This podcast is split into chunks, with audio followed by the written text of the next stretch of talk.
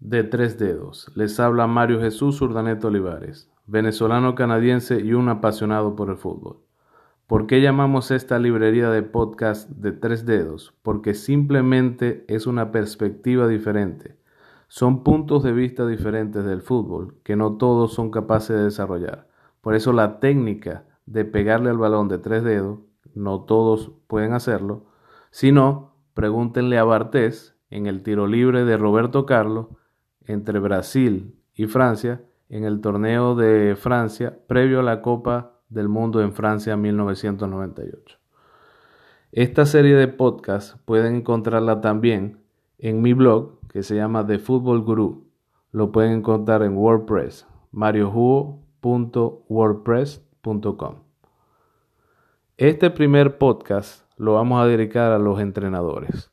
Y es que hay muchos entrenadores a través de la historia que han hecho mella en el fútbol, como por ejemplo Elenio Herrera, Saki, Sir Alex Ferguson, Beckenbauer, Trapattoni, Bianchi, el mismo Cruyff, hasta el alemán Hitzfeld, y otros italianos como Lippi o los argentinos Bilardo o Menotti.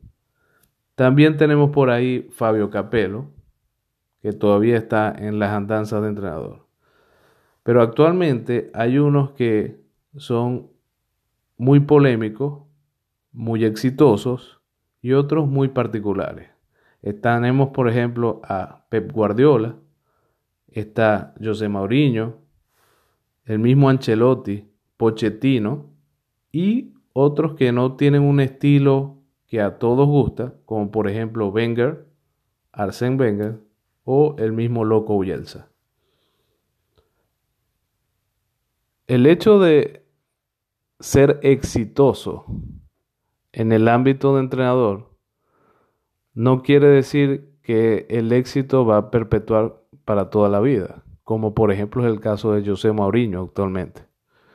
Mourinho formaba parte del Manchester United hasta finales de diciembre, mediados de diciembre, y en su afán de mediático, de tratar de controlar a los jugadores, en su técnica de psicología, llevó al Manchester United a, a, estar en decadencia en los últimos meses.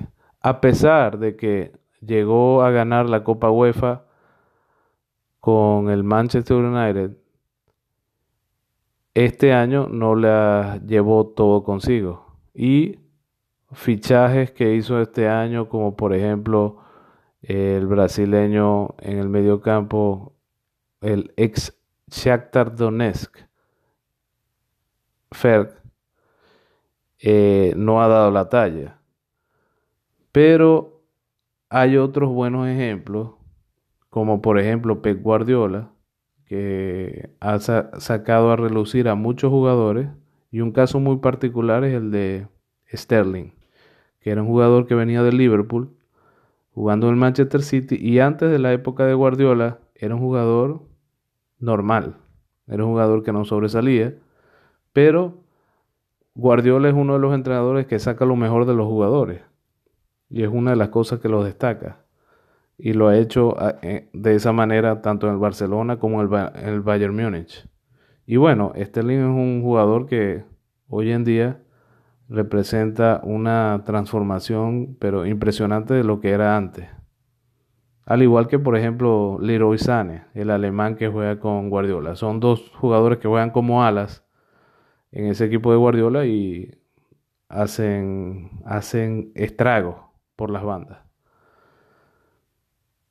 El mismo, el mismo ejemplo podemos colocar lo contrario con José Mourinho, quien en su equipo tenía uno de los jugadores más relevantes en lo que, en lo que respecta al medio campo, como por ejemplo Paul Pogba, un francés que venía de ganar la Copa del Mundo con Francia y que venía de la Juventus con los laureles eh, con mucho éxito en la Juventus, un jugador joven, pero en las manos de Mourinho estaba, estaba ido, estaba perdido no encontraba su, no encontraba su, su niche.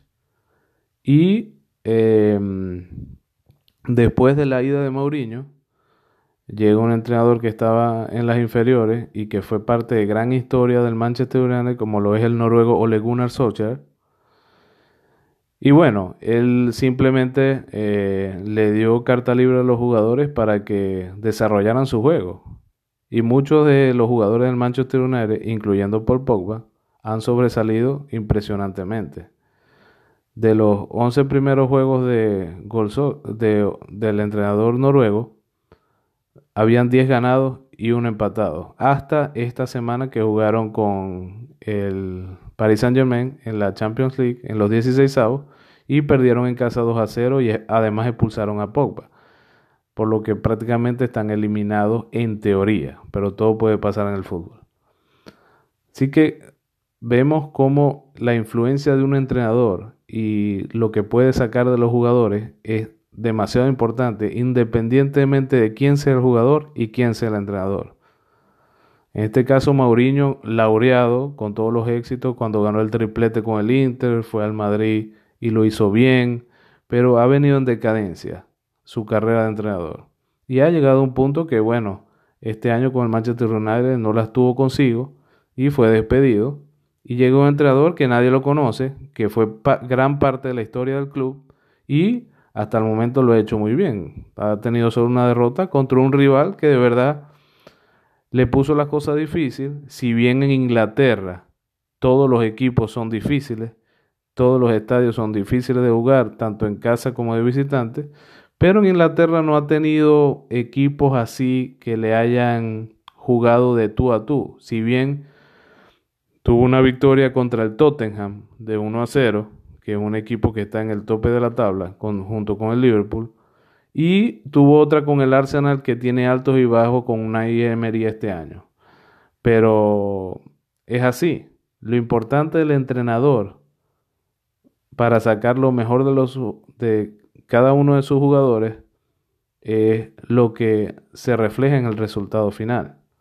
Y lo está viendo, por ejemplo, en este, en este momento, con, por ejemplo, con Pochettino, que el Tottenham tiene la particularidad, de que no ha hecho fichajes desde el año pasado y han estado ahí al tope de la tabla. Si, si bien no llegan a ganar la Premier League, por ejemplo, han tenido buen papel en todas las copas que juegan, inclusive en la, en la Premier League.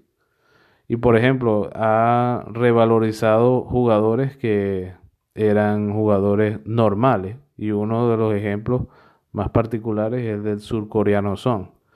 Hoy por hoy, casi o más eh, importante en el equipo que Harry Kane, que es su delantera estrella.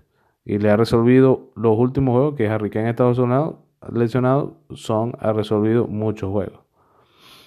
Y bueno, para finalizar con esta entrega de los entrenadores, eh, Particularmente empecé el año pasado en verano a dirigir un equipo en Montreal que se llama Las Panteras de NDG.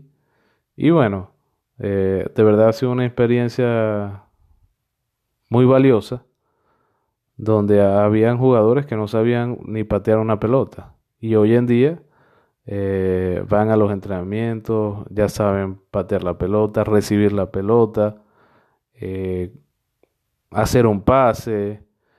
Entonces, de verdad es importante cómo tener lo mejor de cada jugador. Hay, niñas, porque es un equipo femenino, sub-17, y hay niñas que simplemente no habían jugado en ciertas posiciones. Y de acuerdo a sus características, eh, les pedí que hicieron la prueba de jugar ciertas posiciones y de verdad que ha sido un éxito.